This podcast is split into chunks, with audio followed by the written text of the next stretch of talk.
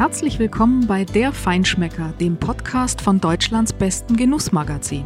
Wir sprechen mit bekannten Köchen und Produzenten, mit Trendsettern und Persönlichkeiten aus der Foodszene, mit innovativen Hoteliers und mit Winzern, die neue Wege gehen. Mein Name ist Deborah Gottlieb und ich bin stellvertretende Chefredakteurin. Heute spreche ich mit Tim Raue aus Berlin. Er ist Spitzenkoch und Gastronome mit mehreren Restaurants in ganz Deutschland, mittlerweile ein erfolgreicher Unternehmer und der bekannteste deutsche Koch im Ausland. Er spricht mit mir sehr offen über die Höhen und Tiefen auf dem Weg zum Erfolg und darüber, wie man mit eisernem Willen Berge versetzen kann. Er erzählt auch, wie er sich einmal sogar am Herd festgekettet hat, damit er trotz Erschöpfung einen Kritiker bekochen konnte. Und er spricht natürlich über seine große Liebe zu Asien.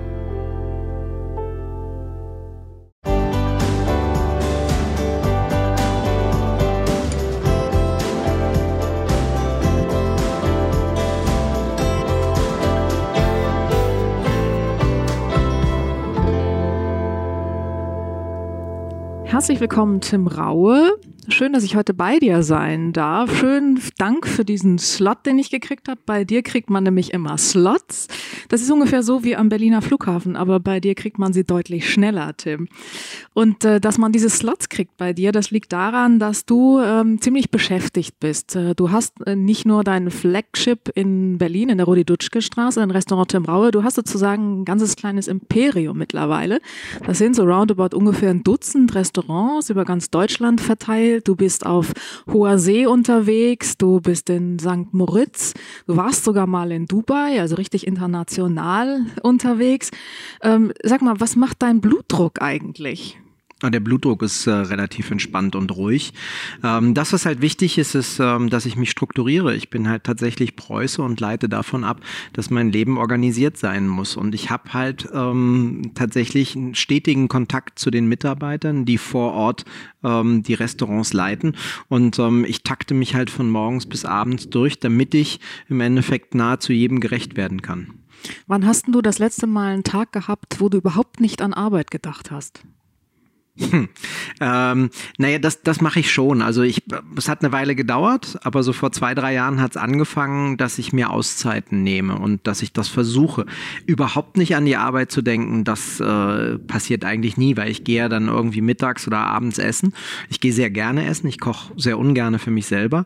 Und ähm, alles, was ich dort erlebe, reflektiere ich sofort und übertrage das auf die Betriebe und überlege mir, wenn mich jemand zum Beispiel an der Tür unglaublich liebenswürdig ähm, begrüßt, dass ich mir denke, boah, so möchte ich eigentlich auch bei uns in jedem Restaurant begrüßt werden. Und wenn ich dann die, äh, die Calls habe mit, ähm, mit den Restaurantmanagern und Restaurantmanagerinnen, ähm, ist das das Erste, was mir einfällt. Seit du, ich war da essen und sprecht nochmal im Team miteinander, wie wichtig das ist, wenn du die Tür aufmachst, den Gast anzustrahlen und wirklich aber auch ähm, in dir drin zu glauben und davon fest überzeugt zu sein, dass du anderen etwas Gutes tun möchtest, denn das ist Gastronomie. Ich meine, da haben wir ein bisschen was gemeinsam. Das ist bei uns ja genauso. Also richtig abschalten kann man nicht, wenn man mit Essen zu tun hat. Oder wenn ich privat irgendwo essen gehe, dann denke ich auch manchmal, meine Güte, da hat er aber echt ins Salzfass gegriffen. Das hätte nicht sein müssen. ja, da bin, nicht. Da, da, bin ich als Gast ganz unkompliziert. Wenn mir das glaube ich dir nicht. Doch, wenn mir was nicht passt äh, oder nicht gefällt oder die grundsätzliche Stilistik der Küche mich jetzt nicht anspricht, dann komme ich einfach nicht wieder. Ja, aber dann gehe ich doch gar nicht erst hin, wenn die grundsätzliche Stilistik mich nicht anspricht, oder? Naja, nee, oder bist du so ein Experimentierer? Nee, gar nicht. Ich bin bin eigentlich, umso älter ich geworden bin, umso langweiliger bin ich als Gast geworden. Das heißt, für mich ist zum Beispiel heutzutage mindestens genauso wichtig wie das Essen, dass die Weinkarte anständig ist. Ähm, aber natürlich gehe ich auch zu Kollegen, ähm, von deren Küche ich mich jetzt nicht ernähren möchte. Also in Berlin haben wir ja die, das ganze Movement der, der neuen deutschen Küche im Sinne von die Generation Horvath, Nobelhart und Schmutzig, eins unter null. Und ähm, ich finde das großartig, was die leisten und was sie machen.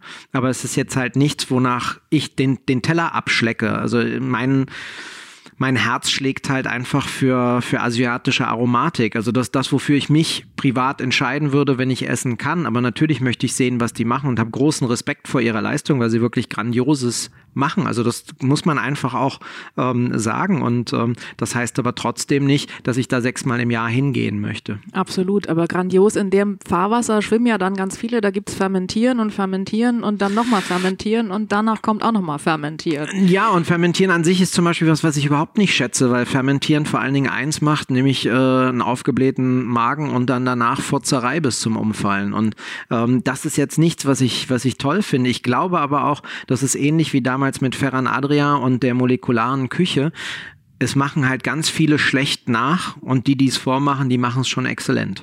Das stimmt. Du hast gesagt, du bist heute ein langweiliger Gast geworden. Ich mag das gar nicht so richtig glauben. Ähm, du, du, warst, das heißt aber, du warst mal ein etwas anstrengenderer Gast. Ich habe dir was mitgebracht, Tim. Das möchte ich dir gerne mal vorlesen und den Zuhörern natürlich auch. Du weißt, was du für ein chinesisches Horoskop bist, für ein Tierkreiszeichen, weil Asien spielt ja eine wichtige Rolle in deinem ja. Leben. Darüber reden wir dann gleich noch. Was bist denn du? Tiger. Sehr gut, genau richtig. Darf ich dir mal vorlesen, was den Tiger auszeichnet? Bitte. Also, der Tiger ist aus dem Holz geschnitzt, aus dem Revolutionäre und Führer gemacht sind. Er ist mutig und selbstsicher, aber er hat ein aufbrausendes Wesen und greift gern Leute an, die im Rang über ihm stehen. Da sind wir wieder beim unbequemen Gast und nicht nur da. Erstaunlicherweise versteckt sich hinter seinem ungestümen und kämpferischen Temperament viel Feingefühl und Tiefsinn. Der Tiger ist mutig, ehrlich, erfolgreich, selbstsicher, idealistisch, einsatzfreudig und opferbereit. Er ist aber auch aufbrausend, unbeherrscht, starrköpfig, undiszipliniert, nörglerisch und tollkühn.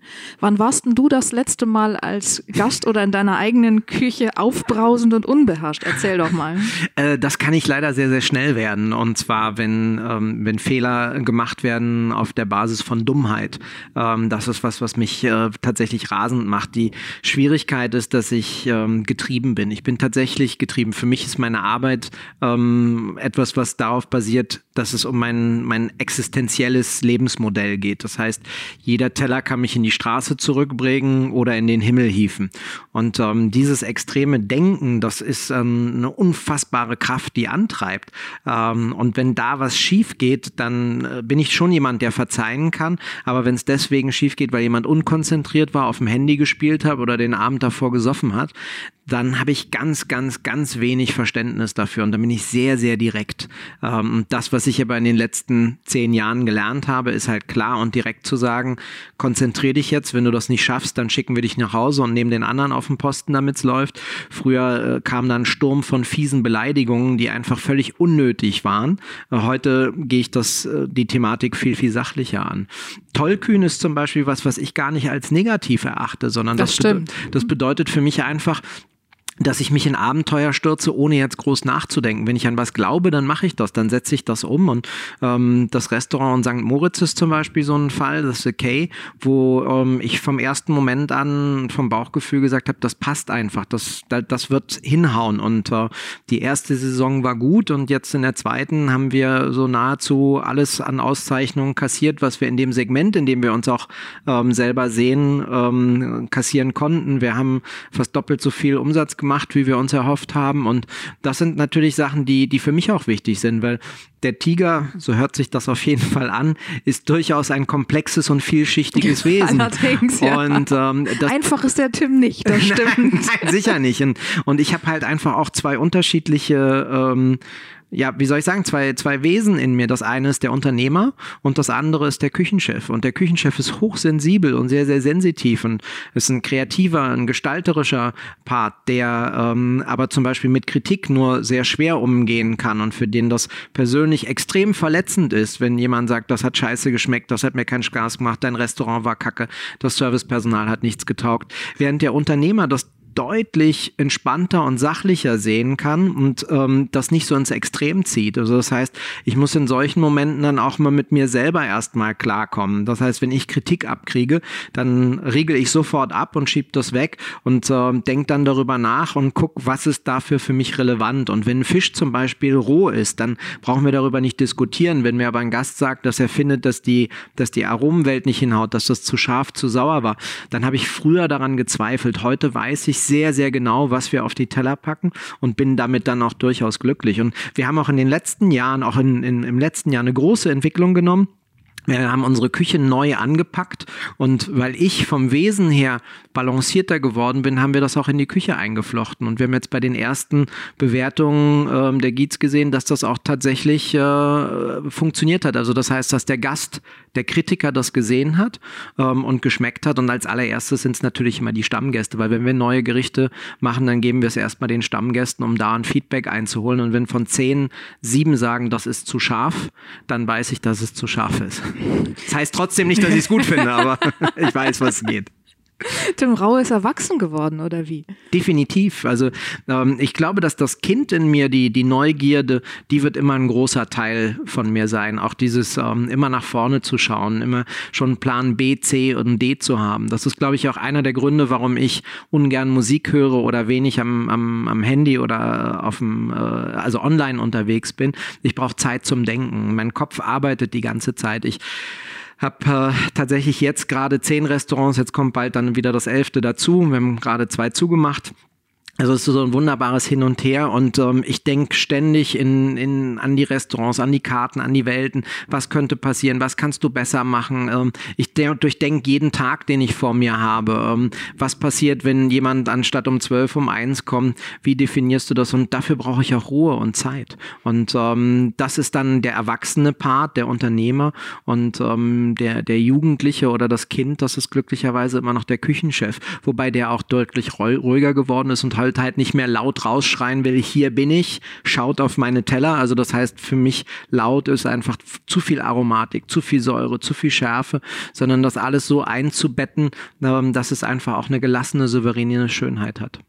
Ich kann ehrlich gesagt bei Musik super gut denken. Also dabei kann ich am besten denken. Laufen, laute Musik und dann fängt mein Kopf quasi von alleine an zu arbeiten. Wobei kannst du am besten denken?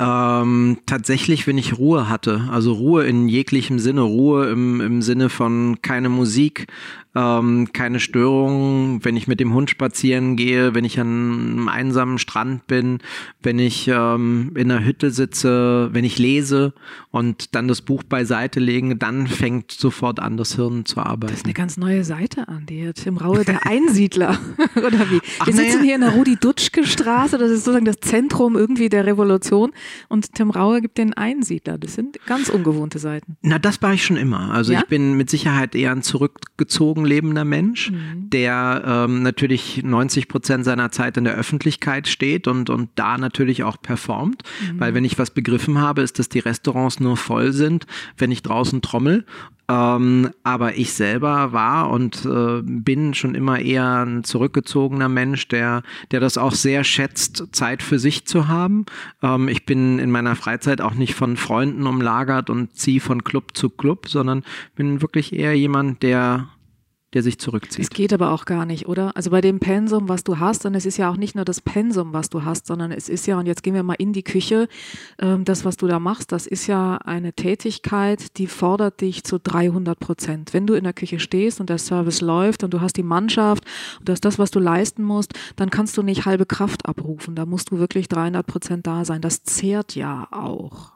Ja, deswegen kostet Erfolg ja auch. Ähm, Kosten bedeutet immer, ähm, dass man dafür zahlen muss ähm, mit was auch immer. Äh, in meinem Fall waren es natürlich auch Krankheiten, ähm, aus denen ich auch gelernt habe, weil ich die Stoppschilder meines Körpers überfahren habe und zwar rigoros. Und äh, weil ich in den Situationen, wo man eigentlich nicht mehr kann, etwas abgerufen habe oder mir Kraft genommen habe, die nicht da war. Man, ich vergleiche das immer mit äh, Tour de France, Berganstieg, Lance Armstrong und Jan Ulrich, ob die beiden nun gedopt waren oder nicht, das hilft ihnen nicht, weil da geht es auch um, um eine Mentalität, um eine Kraft in dem Moment. Und der eine ist immer im, im Sitzen geblieben, bis auf einmal, wo er gewonnen hat, und die anderen sieben Mal ist der, der Lance Armstrong aus dem Sattel gegangen, in dem Moment, wo man schon nicht mehr kann, wo man weit über dem Limit war und hat trotzdem nochmal. Man eigentlich 50, glaubt, man ist leer so. Ja, da, da ist auch nichts mehr. Das ist ja genau das, was, was den Unterschied ausmacht. Und dann nochmal reinzuhören, hämmern, dann ziehst du eine Energie ab, die du nicht hast. Und das bedeutet im Endeffekt, ähm, wenn du ein extremes Hoch hast, kommt danach ein extremes Tief. Und das musst du für dich selber ausbalancieren. Und wenn man jung und dumm ist, ähm, dann glaubt man, dass das irgendwie schon wieder klappt. Das haut aber nicht hin. Und umso älter man wird, umso mehr Rechnungen oder Quittungen man gekriegt hat, umso mehr Schmerz und Leid man erfährt, ähm, ob das nun mental oder auch körperlich ist oder beides zusammen, ähm, umso klarer weiß man, dass, äh, dass nach einem Hoch erstmal eine Balance kommen muss. Das heißt in meinem Fall Yoga, Laufen, mit dem Hund spazieren gehen. Man muss sich auch irgendwie, oder ich muss mich ausruhen, damit ich das alles tatsächlich packe und mich auch zurücknehme. Und das ist zum Beispiel der Grund, warum ich immer von Egozentrik spreche. Also das heißt, sich ein eigenes Umfeld, ein Universum bauen, in dem man lebt und in dem man selber der wichtigste Mensch ist und über sich selber zu verfügen. Denn umso bekannter du wirst, umso mehr Restaurants du hast, umso mehr Menschen wollen etwas von dir. Und es geht ja nicht darum, was die von dir wollen, sondern was du bereit bist zu geben. Und ob man dann als arrogant, blasiert oder was auch immer tituliert wird, das muss man ignorieren können. Das Wichtigste ist, dass Kannst es einem das? selber gut Kannst du ja, das natürlich. ignorieren, wenn jemand Wunderbar. denkt, das ist echt ein Arschloch, der Zimmerer, Es der ist sowas von arrogant? Überhaupt gar nicht, weil ähm, der will dann oder die will was von mir, was ich auch nicht bereit bin zu geben. Warum auch? Ich entscheide darum und darüber, ob ich ein Event mache, ob ich nach ähm, Stockholm fliege und da zwei Stunden Vortrag halte und wieder zurückfliege. Und das kann mir keiner aufdoktrinieren. Und das ist wirklich, die Menschen um einen herum sind unfassbar dreist, wenn es darum geht, etwas von einem haben zu wollen. Ähm, ich habe mal, und mich, mich prägen immer Erlebnisse, äh, ich habe mal jemanden kennengelernt, der äh, ähm, wirklich eher aus einfachsten sozialen Umfeld kam, Nachbarschaft Kreuzberg, der im Lotto gewonnen hat damals. Ähm, das waren noch Mark, das ging um 500.000 Mark und der war vorher, der wohnte zwei Häuser weiter und ist da rumgeeiert und so und den hat man mal gesehen die haben den belagert. Das war so, als, als äh, würdest du Tauben füttern und ähm, die Tauben kommen immer und immer wieder und es werden immer mehr in Heerscharen und die haben den ausgezerrt und der konnte damit nicht umgehen. Das einzigst Richtige wäre gewesen, wenn er sich ein neues Umfeld gesucht hätte, in dem er hätte leben können. Aber es geht nicht darum, dass man alles, was man hat, mit allen um sich herum teilt, sondern dass man das sehr gut zuteilt. Und deswegen ist für mich das Wichtigste erstmal immer natürlich meine Geschäftspartnerin, meine Mitarbeiter, für die möchte ich da sein und für die Gäste. Alles andere muss hinten anstehen. Alles das, was du jetzt so erzählst, klingt unheimlich weise fast. Das klingt, ähm, ja, das, das klingt sehr ausgereift. Das ist ja ein Weg ähm, oder eine Erkenntnis oder ein, ein Stadium, das du erreicht hast nach einem Weg, der auch durchaus sehr schmerzhaft war. Also du hast ähm, viele Opfer bringen müssen und du hast auch viel Leid erfahren. Das hast du auch schon sehr früh erfahren. Ist es schon ein bisschen so, du hast eine Kindheit gehabt, die war extrem schwierig, die war auch von Gewalt geprägt, du hast Selbstgewalt übernommen ähm, und du hast dir damals auch so ein bisschen dein eigenes Universum ja gebaut, um damit klarzukommen. Um zu überleben, ist, ja. Um zu überleben, genau. Ist, ist das, prägt einen das so, dass man daraus auch Kraft entwickeln kann? Ist das auch so ein bisschen die Kraft, die du heute hast oder gehabt hast danach, um deinen Weg gehen zu können? Stärke? Aus der Schwäche heraus? Ich würde gar nicht sagen, dass es nur Stärke ist. Es ist vor allen Dingen viel Schwäche. Es ist, der Antrieb ist als allererstes Angst. Und ähm, wenn man keine Angst mehr hat, dann sollte man sich wirklich Sorgen machen, weil dann gleitet man ab in, in, in sehr, sehr schwarze Tiefe. Angst bedeutet immer noch, dass Gefühle da sind. Ähm, und Angst bedeutet auch, dass man etwas verlieren kann. Und das ist ein ganz wichtiger Faktor, weil solange du etwas zu verlieren hast, kämpfst du auch um was. Mhm. Wenn du damit abschaltest, dann ist dir alles egal. Und ähm, das wird dann wirklich, wirklich bitter. In meinem Fall ist es tatsächlich so, dass diese diese Opferbereitschaft auch bedeutete, dass ich mich selber ja zum Teil aufgeopfert habe. Also ich habe bis, bis zum Umfallen gekocht, bis es wirklich schwarz wurde, bis Feierabend, bis ich umgefallen bin. Ähm, ich weiß noch, es war damals Wolfram Siebeck, der reserviert hatte und ähm, ich konnte eigentlich schon nicht mehr und der kam dann am nächsten Tag zum Essen und ich wollte natürlich unbedingt für ihn kochen. Ähm, das ist schon 20 Jahre her, aber das war damals elementar und wo ich tatsächlich den Hauptgang geschickt habe, das Dessert habe ich nicht mehr mitgekriegt. Ich hatte mich an Herd ähm, gekettet, ähm, weil meine Füße sich, also ich konnte nicht mehr stehen, gar nichts. Ich das hatte, heißt, du hast dich in den Herd gekettet? ich hatte, äh, ich habe mit so einer mit so einer Küchenkette und mit, äh, mit einem Touchon habe ich mich außen an den an den Herdblock, da lief so eine Reling lang, da habe ich mich also so um die rangebunden. Taille oder Hüfte, Genau. damit du Halt hast, oder? Ja, wie? damit ich, damit ich, ich bin sowieso mal nach vorne umgekippt. Ich hatte äh, eine, eine Viruserkrankung, die heißt Sarkoidose, die ähm, befällt die inneren Organe und ist im Endeffekt so, ein, so das letzte Stoppschild, wo der Körper dir sagt, ich ich kann nicht mehr. Und normal ist es so, dass man nach drei Monaten dann auch nicht mehr kann und zum Onkel Doktor geht und man nichts funktioniert mehr. Äh, vom Herz, die Lungen, die Milz, die Nieren, alles. Und ich habe das geschafft, das anderthalb Jahre tatsächlich zu verschleppen.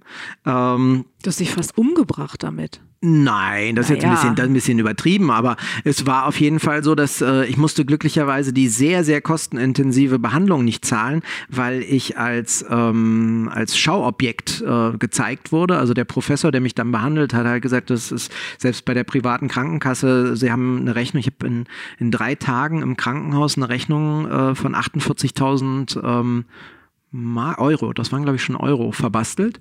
Und äh, davon hätte ich auf jeden Fall mal so 20 Prozent selber zahlen müssen. Dann hat er gesagt, nee, nee, nee, wenn Sie hier mit mir in den Hörsaal kommen, weil ich hatte, äh, die Symptome sind halt so, am, das, das Letzte, was dann kommt, ist, dass man so rote Flecken auf dem Bein hat. Und ich sah schon so aus wie so ein Masupilami oder wie so ein Gepard an den, an den Beinen. Und ähm, das war dann irgendwie, habe ich sofort natürlich gesagt, ja klar, mache ich, weil äh, die Kohle, äh, die habe ich jetzt auch nicht parat. Und ähm, da war mir dann halt klar, jetzt, jetzt ist gut. Also jetzt reicht, jetzt musst du was ändern. Äh, das hat in dem Moment wunderbar funktioniert, hat aber keine zwei Jahre gedauert, bis ich mir dann das nächste eingefangen habe, mhm. ähm, weil ich einfach natürlich immer mehr gegeben habe, als ich tatsächlich hatte und weil es mir so wichtig war. Und ähm, heute verfüge ich halt über, über eine Ruhe, weil ich natürlich auch begriffen habe mit dem Erfolg, da ist jetzt schon was. Also ich fall jetzt nicht von 100 auf 0 zurück. Das mag sein und das ist ja auch was, was ich im Leben ja auch hatte. Es ging ja äh, auch mit den, mit den Kritikern, den Bewertungen äh, nicht immer aufwärts. Wir hatten immer Gäste. Da bin ich auch unfassbar dankbar mhm. für. Wir haben immer Stammgäste gehabt, die, die äh, uns gefolgt sind, ähm, die den Laden voll gemacht haben.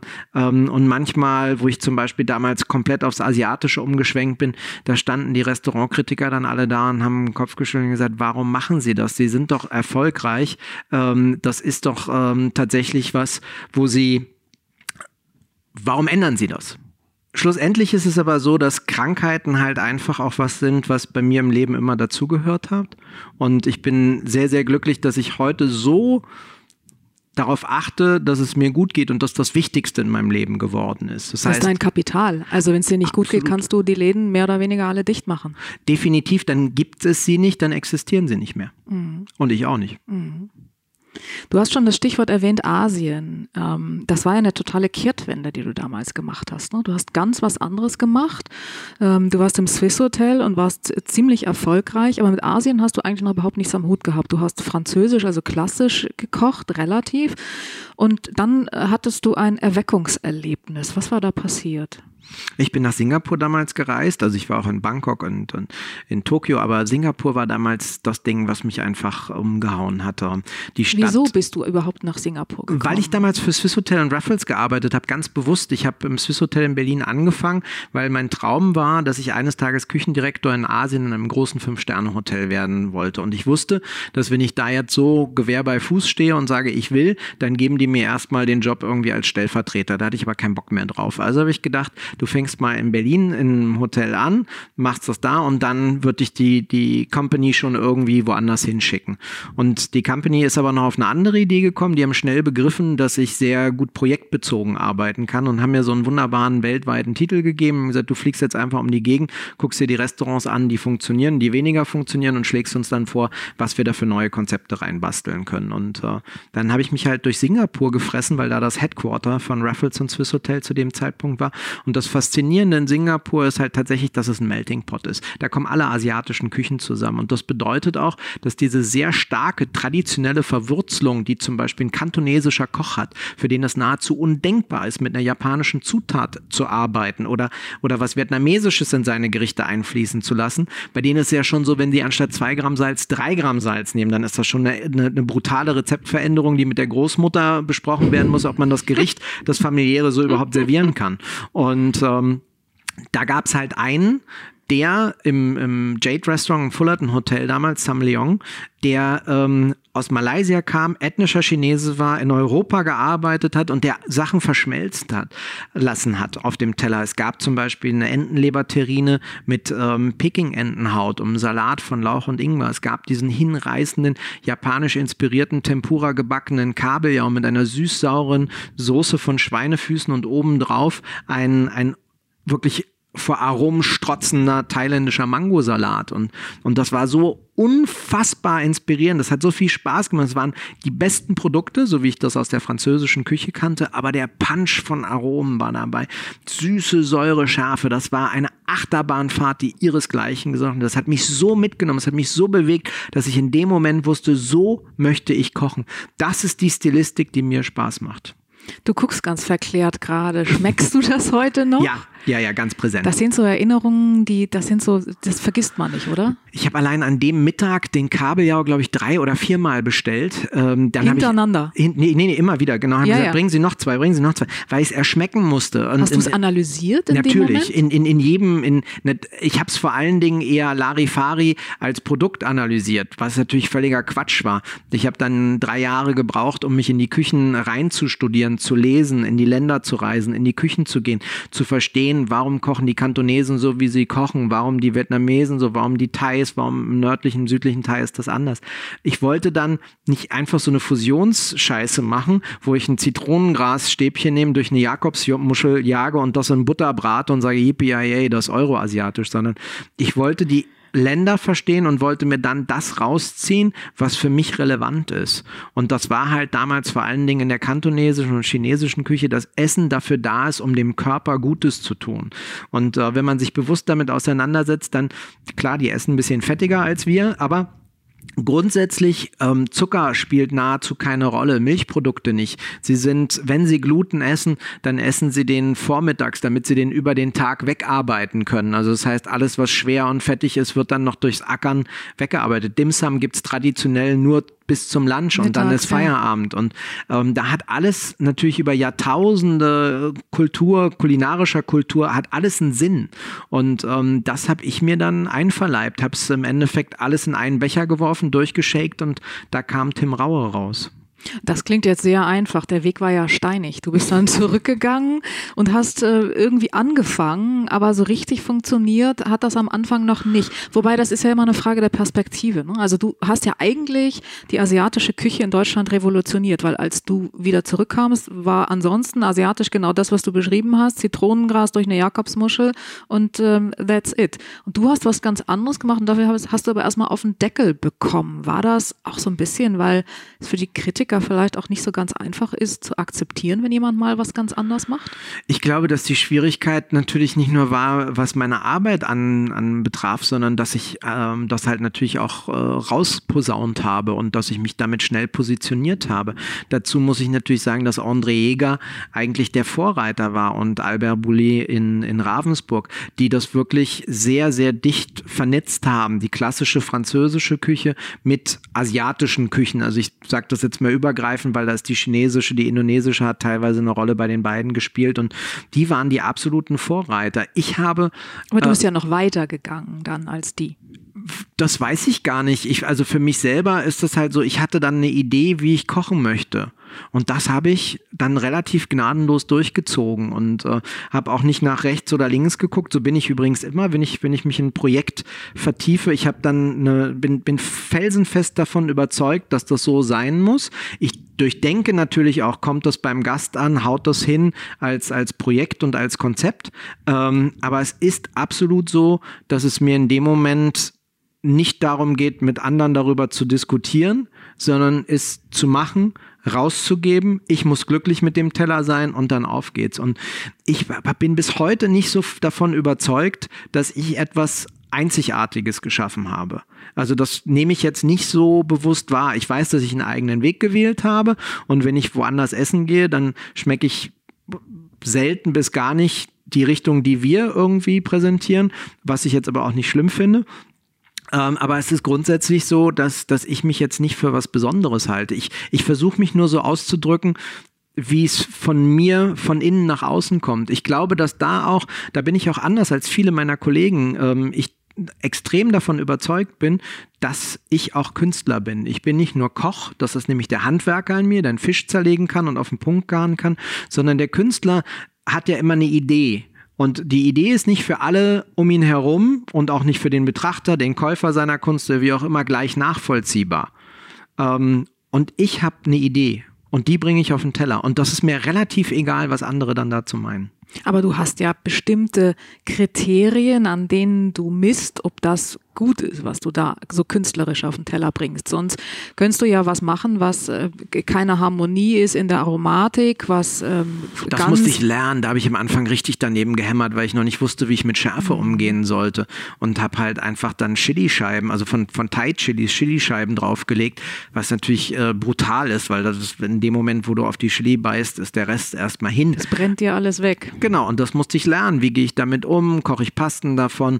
Gebe ich die rohen Chili in die Soßen und die Fonds? Lass sie, was wir heute machen, wie Tees ziehen, passiere das nach zwei, drei oder fünf Minuten ab und habe dann so eine Schärfe, die dahin gleitet, die ein bisschen am Gaumen piekst, aber die es halt nicht wegballert. Und es gibt heute bei uns auch Gänge, wo, wo Schärfe eher reduziert eingesetzt ist. Und es gibt andere, wo es mehr forciert ist. Aber das habe ich dann tatsächlich gelernt und das Schöne ist, ähm, ich habe gestern auch, ähm, haben wir in, in unserer Colette-Brasserie in Berlin ein Event gehabt, da habe ich drei Tische zu sitzen gehabt, die schon Gäste bei uns waren, tatsächlich in den Kaiserstuben, also der erste Laden, in dem ich, zweite Laden, in dem ich Küchenchef war, 1998, also vor 21 Jahren jetzt, die tatsächlich immer mit den Restaurants mitgewandert sind, die selten, weil es halt schwer ist, einen Tisch zu kriegen, im Hauptrestaurant zu Gast sind, aber die mir dann immer noch von, von Gerichten erzählen und vorschwärmen können, die sie halt gegessen haben vor 15 oder 20 Jahren.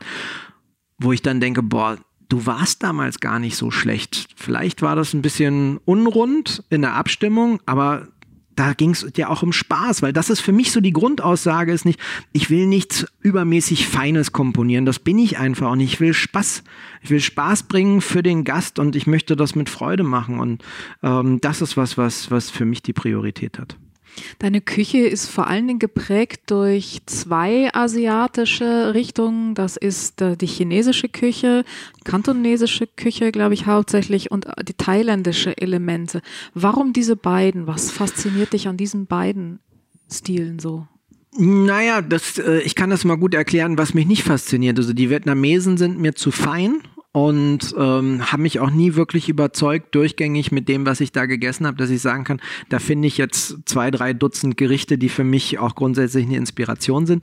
Die Japaner, muss ich sagen, finde ich schon schwer beeindruckend, was ihre Produktqualität angeht, aber die Küche ist mir zu fein aromatisch. Da fehlt mir einfach so, so der Punch und das ist mir auch viel zu viel äh, zelebrieren, das bin ich nicht. Dafür sind das die Techniker, die sind brillant im Umgang mit Produkten. Absolut, aber diese Brillanz ist halt manchmal auch für mich langweilig. Also ohne das vernichtend meinen zu, aber es ist einfach nicht meine Welt. Ich habe das schnell gemerkt und ich bin nicht der Typ dafür. Und, und die Chinesen, die sind laut, die brüllen, die, die fressen gerne, die spucken die Knochen auf den Teller und haben Spaß dabei. Da, da habe ich mich einfach viel mehr wiedergefunden. Und vor allen Dingen sind diese, diese, diese Küche ist extrem ähm, auch diffizil. Du hast die Wokgerichte, du hast die Barbecue-Gerichte, du hast in jeder Provinz eine unterschiedliche Umgang mit den Gewürzen. Die eine Provinz ist süß-sauer, die andere ist sauer-scharf, die andere ist nur scharf. Ähm, aber vor allen Dingen die Techniken. Die Techniken sind Jahrhunderte, Jahrtausende alt. Und ähm, ich habe schnell gemerkt, auch für meine große Liebe gilt dem Frittieren, gilt dem Dämpfen. Da habe ich mich sehr schnell heimisch gefühlt einfach. Und die Aromenwelt der thailändischen Küche hat, äh, ist deswegen für mich so überzeugend, weil es eine, eine Küche ist, die, die sehr, sehr schnell ist. Das heißt, es wird alles binnen einer halben Stunde spätestens gekocht oder teilweise auch schon in fünf Minuten. Das ist eine arme Küche, eine technisch auch arme Küche, mhm. ähm, die aber dann den Vorteil hat, dass alles, was reingeworfen wird, also die, die Süße von reifen Früchten, die Schärfe von Chilis und vor allen Dingen der, der orbitant, exorbitante Einsatz von Zitrusfrüchten gibt halt dieses süße, säure, scharfe Spiel, was eigentlich überzogen ist und wo wir versuchen, immer wieder die Nuancen runterzuziehen. Ich habe aber tatsächlich bei jedem Gericht, was wir kreieren, haben wir das, ähm, das Blatt Papier und dann steht, wo ist süße Säure, Schärfe. Mittlerweile der, seit letztem Jahr der vierte Punkt. Ähm, wo ist Cremigkeit, Länge und Harmonie in dem Gericht? Ähm, was wir durch Cremes, Pürees reinschieben oder Zutaten, die nochmal zwischen den Hauptzutaten vermitteln. Und ähm, das wird abgehakt. Und wenn da irgendwas nicht, nicht präsent genug ist, dann arbeiten wir uns da rein, bis wir das gefunden haben. Vorher kommt der Teller nicht an Gast. Das klingt fast, als könntest du irgendeinen Algorithmus entwickeln, der Tim Rauer Algorithmus, der dir dann irgendwann das perfekte Gericht bastelt. Ja, aber das ist natürlich das ist äh, eine Form äh, von Perfektion, die sehr subjektiv ist, weil äh, jede Süßkartoffel ist anders. Du kannst das nicht aufs Gramm genau machen. Das ist halt Kochen ist ist, ist leider nichts, was man wissenschaftlich darstellen kann und Roboter machen lassen kann. Das wird nicht passieren, weil Geschmack einfach was ist, was du was du persönlich erleben musst. Nicht in ne? der Spitze jedenfalls, denn das gibt's ja Absolut, aber wir sehen halt, dass wir, dass wir in der Breite, wie zum Beispiel auf den Kreuzfahrtschiffen, durchaus sehr lecker kochen können und, und auch Gäste begeistern können. Aber das sind äh, keine perfekten Teller oder auch keine Teller, die jetzt nah ran an die Perfektion kommen. Das ist einfach tatsächlicher Spaß, der in dem Segment super funktioniert. Der dir aber auch eine Menge Spaß macht, ne? Weil ja. du merkst, das ist vielleicht auch einfacher, dein Prinzip ist ja Gäste glücklich zu machen. Das ist vielleicht an der Stelle einfacher zu erreichen auch. Es ist ein irrsinniger Aufwand, die Spitzenküche. Da ist auch nichts mit wie in Thailand schnell, schnell. Das sind ausgeklügelte, hochkomplexe äh, Kreationen, die ihr da macht. Und ich glaube auch, dass wir alle äh, auch nur eine gewisse Zeit haben, ähm, an der wir präsent sind und mhm. dann kommt die jüngere Generation nach. Und ich finde wichtig, dass man begreift, wann man auch abzutreten hat, wann, wann die anderen dann an den Platz treten und äh, auch in der Lage zu sein, einen Schritt zurückzugehen. Also ich habe immer am Kopf, welche Alternativen sind da, wo geht das hin, wie lange können wir jetzt zum Beispiel das Restaurant Tim Raue noch auf dem Level führen. Ähm, wir haben uns jetzt mal vorgenommen, noch für zehn Jahre. Das wäre schwerst beeindruckend, weil dann machen wir das schon eine ganze Weile. Und wie ich eben schon gesagt habe, ich meine, ähm, wir haben die ersten sinnvollen Auszeichnungen kassiert. Das ist jetzt auch schon 15 Jahre her. Ähm, so lange muss man dann auch einfach bestehen. Und das geht nur, wenn man sich eigentlich ständig, so sehe ich das bei mir, ständig weiterentwickelt, seine Mitarbeiter weiterentwickelt, fordert und fördert. Ähm, ansonsten äh, wird man irgendwann an den Rand gedrängt und dann kommt der Nächste, der den Platz einnimmt. Jetzt muss ich gerade mal zurückrechnen, 15 Jahre. Ich hoffe, das war eine Feinschmecker-Auszeichnung, die du damals als erste sinnvolle bezeichnet hast. Ja, das ist sogar länger her. Ich, ich, ich, nee, nee, du, aber das ist tatsächlich sogar schon länger her. Es ist 22 Jahre her. Es war 1997, wo ich zu den diesen sechs ominösen, sensationellen Aufsteigern des Jahres dazu gezählt wurden. Die anderen war, waren Christian Bau, ähm, der Thomas Martin, ähm, Christian Jürgens, Wer fehlt mir jetzt? Sergio Corona, der kam damals von Dieter Müller. Ähm, der ist, glaube ich, von, von uns allen derjenige, der das, das ruhigste Leben führt. Einen habe ich jetzt vergessen, das tut mir unfassbar leid. Juan Amador, hatte ich den schon? Nee. Und mich. Und ähm, die Jungs sind alle so vier, fünf, sechs Jahre älter als ich gewesen. Ich bin da nur durch Zufall reingerutscht, weil eigentlich ein junger französischer Küchenchef hier in Berlin ähm, dazugehören sollte. Der hatte aber ein bisschen Probleme mit dem Umgangston und der Umgangsart an seinem Arbeitsplatz und wurde relativ schnell entfernt. Und Wolf Thieme rief mich dann an und hat gesagt, ach, ich war ja gerade bei Ihnen essen, das war so spannend, Sie gehören dazu. Und, das war der Feinschmecker-Chef damals, genau, der dich persönlich angerufen hat. Ja, und ähm, da war ich äh, halt 23 20. Und ähm, das war nicht unbedingt wie soll ich sagen, ich, ich, ich habe mir da sehr, sehr viel drauf eingebildet. Es war 98, Entschuldigung, nicht 97. 97 war die erste. 98 die Kaiserstuben. Ähm, also sind es nur 21 Jahre.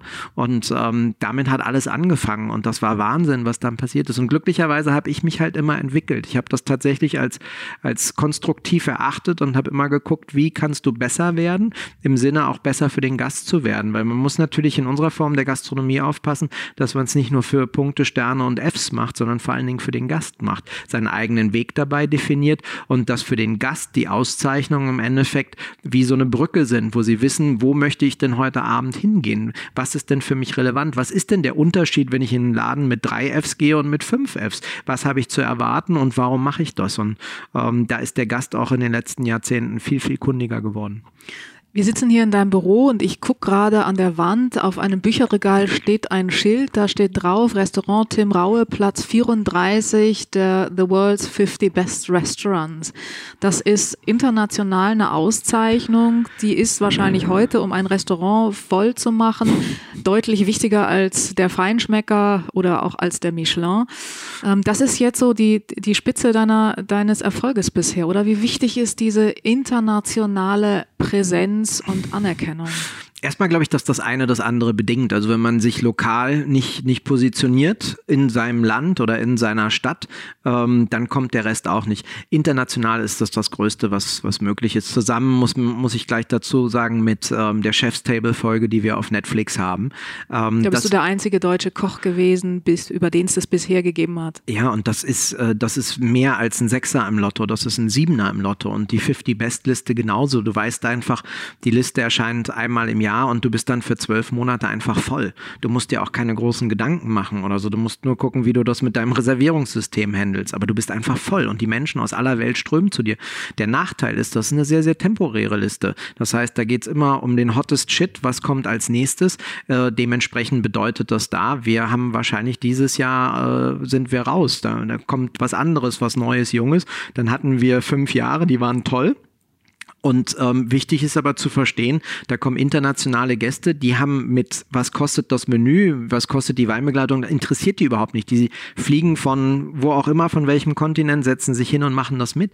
Während der lokale Gast das dann sehr, sehr aufmerksam auch begutachtet, wie du dich entwickelst. Und wenn das Menü bei dir mal 100 Euro gekostet hat und dann auf einmal 300 und dann statt zwei Menüs und einer à la carte Karte bietest du noch ein Menü an mit deinen Evergreens und sagst so, Leute, fickt euch, nehmt's oder lasst's dann ähm, kommt natürlich der Punkt, wo es irgendwann mal nicht so läuft, du nicht mehr ähm, on top of, of, of the game bist. Und da dann die Frage ist, hast du jetzt noch einen Platz? Und das war was, was äh, Marie und mir immer wichtig war zu gucken, dass wir beides mitnehmen, dass wir aber immer noch Teil unserer Stadt, unserer Community bleiben, uns natürlich international öffnen, uns riesig darüber freuen. Ich muss ehrlich sagen, das 50 Best ist für mich das größte, das ist was, wovon ich noch nicht mal geträumt habe, wovon ich noch nicht mal gewagt hätte zu träumen.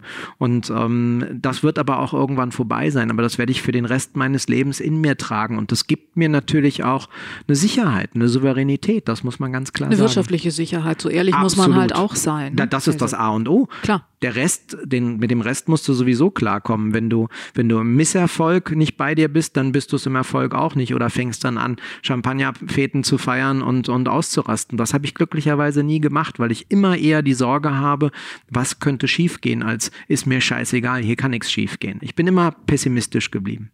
Du hast aber auch viel zu viel gearbeitet, als dass du hättest viele Champagnerfäden feiern können, oder? ja, ich, ist auch nie mein Ding gewesen, ehrlicherweise. Ich habe das äh, früh für mich festgestellt, dass Drogen, Alkohol und Partys nicht meins sind. Ich gehe gerne früh ins Bett und stehe morgens dann von alleine auf, am besten ohne Wecker. Das ist das Einzige, was ich abgrundtief hasse. Äh, auch so, so Frühflüge irgendwie um 6.05 Uhr oder so, das, das ist das und wenn du feierst, gehst du hier zum Chinesen, isst was Frittiertes und trinkst eine Flasche gereiften Riesling dazu, oder wie? Wenn ich feiere, dann mache ich das tatsächlich äh, mit meinen besten Freunden und Freundinnen und ähm, es gibt großartige, grandiose Weine und es gibt Abende, wo vor allen Dingen viel geredet und sich ausgetauscht wird und wo es dann auch keine Geheimnisse gibt oder der eine sagt, nee, da möchte ich nicht drüber sprechen, sondern wo, äh, wo man sich einfach auch öffnet und ähm, sich keine Gedanken darüber machen muss, schreibt jetzt jemand darüber oder hört da am Neben Nebentisch einer mit. Und ähm, das ist natürlich auch was, was man lernen muss, dass ähm, dieser, dieser von außen an einen rangetragener Ruhm oder die, der, der Bekanntheitsgrad, ähm, dass man sich einfach viel bewusster verhalten muss. Und äh, ich gehöre zu denjenigen, die leider immer sagen, was sie denken in den Momenten und das auch äh, teilweise in einer Sprache, ähm, mit der ich halt groß geworden bin. Dafür schäme ich mich nicht, aber ich weiß, dass das nicht immer clever ist. Aber die Leute wissen, was sie an dir haben. Ich meine, das ist doch eigentlich ja, der direkte Weg. also, wie, wie, auch immer muss man nicht rätseln. ja, nee, nee, nee, das nicht. Also das ist auch was, ähm, wo ich natürlich ähm, wo ich auch gerade dran arbeite, welche Ausstrahlung ich habe. Und ähm, das ist halt manchmal schon, wenn ich, wenn ich mich wirklich ärgere und, und stinkig bin, ähm, dann zeige ich das halt auch. Und manchmal ist das einfach immer noch zu viel für die Leute um mich herum. Das ist doch über das Problem der Leute, oder? Ja, aber sie sind ja, äh, sie sind ja unsere Angestellten, also ist natürlich auch wichtig, dass ich Rücksicht ja, gut, auf die sie musst nehme. du ordentlich behandeln. Ja, das ist wahr. bei den Gästen ist es halt manchmal auch dann so, also ich, es, es gibt Momente, wo ich das gut hinkriege und es gibt halt auch andere, hatte ich jetzt letztens auf dem Schiff, wo einem dann, wir hatten da Freunde von uns, die haben gesagt, das ist hier unerträglich. Und dann habe ich gesagt, naja, vielleicht sind ihre Freunde auch unerträglich. Ne? Und dann stutzte sie so eine Sekunde und hat gesagt, ja, die sind so Klugscheißer, die spielen sich immer auf. Und dann habe ich gesagt, na, dann bin ich mir relativ guck an. Dass äh, wenn die sich genau so hier benommen haben, dass das halt auch nicht funktioniert hat, weil auf sowas haben wir ja keine Lust. Siehst du, insofern hast du denen was mitgegeben. Kleiner Lerneffekt. Sie, sie mir aber auch, das nächste Mal ganz kurz äh, nochmal nachzudenken und eher höflicher zu fragen, ähm, waren denn Ihre Gäste oder Ihre Freunde so höflich und so reizend, wie Sie es sind? Das wäre die Fragestellung, die angebracht gewesen aber wäre. sowas fällt einem immer erst hinterher ein. Das ist doch Meistens, so. Let's aber ich werde besser. Ich werde besser. Also früher, früher hatte ich äh, hatte ich null Punkte und jetzt komme ich so auf drei, vier und äh, Von einer Skala auf. ja von von von 100 Begegnungen. Okay. Ähm, da, das wird immer besser. Trefferquote Ja. lässt hoffen. Tim, du hast schon so viel gemacht ähm, und du wirkst nicht so, als sei das das Ende der Fahnenstange. Was kommt als nächstes? Als nächstes kommt auf jeden Fall, ähm, dass wir unser La Soupe Populaire bei Tim Raue Konzept wieder erwecken. Also das heißt, die Küche meiner Großmutter. Ähm, das, wir hatten drei Jahre einen wunderbaren Platz auf der Bötzow Brauerei. Die wurde jetzt umgebaut, ähm, wieder eröffnet. Ähm, wir sind da nicht mehr mit an Bord und wir haben ähm, ein eigenes schönes Plätzchen gefunden, wo wir dann ab September präsent sind. Das hat mir sehr gefehlt, weil das ist die Küche meiner Heimat. Und ähm, da ich mich immer hinterfrage und, und sehr kritisch sehe, habe ich auch überlegt, ob wir im, im Restaurant Tim Rauer nicht die, die, die Küchenstilistik ändern müssen, weil ähm, die anderen 49 Restaurants in der 50 Best Liste haben einen sehr regionalen Zugang, den haben wir gar nicht. Ähm, und den werden wir dann mit dem neuen Restaurant wieder haben. Und ich kann trotzdem so und da weitermachen, wo ich einfach bin. Und ich glaube auch, dass das schwierig ist, ähm, jetzt in, in dem Punkt, wo wir sind und den das, was wir uns erarbeitet haben, tatsächlich einen Schwenk zu machen, der nicht wirklich sinnvoll ist. Aber ich bin da immer extrem kritisch. Ich bin kritischer als die Menschen um mich herum. Und ich glaube, dass das auch gut für mich ist. Dann habe ich zum Schluss noch eine gute Nachricht für dich, wo du das gerade sagst und über die Zukunft sprichst. Dein Horoskop, dein chinesisches für den Tiger Ja. für 2019 sagt dir nämlich für deine Karriere voraus.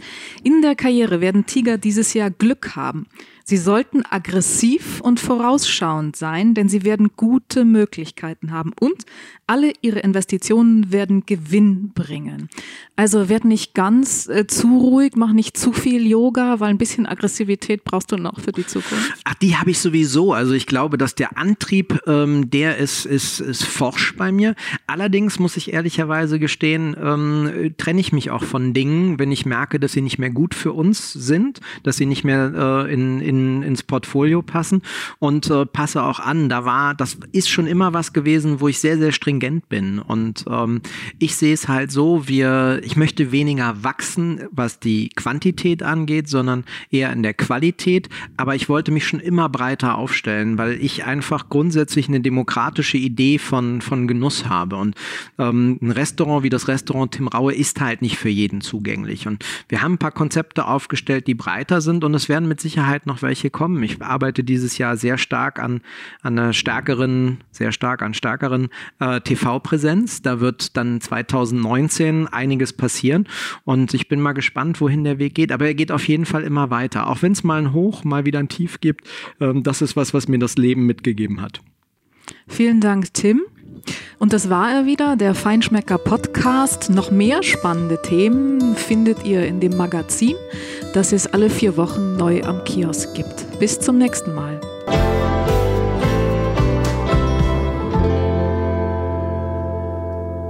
Das war eine weitere Folge von Der Feinschmecker Podcast, Deutschlands besten kulinarischen Tischgespräch. Wer noch mehr über das bewegte Leben von Tim Raue erfahren möchte, kann das in zwei Büchern nachlesen. Das eine heißt Ich weiß, was Hunger ist und das andere My Way, ein Kochbuch mit Biografie. Weitere spannende Themen findet ihr natürlich jeden Monat im Magazin Der Feinschmecker und den gibt's überall dort, wo man gute Zeitschriften bekommt. Bis zur nächsten Folge.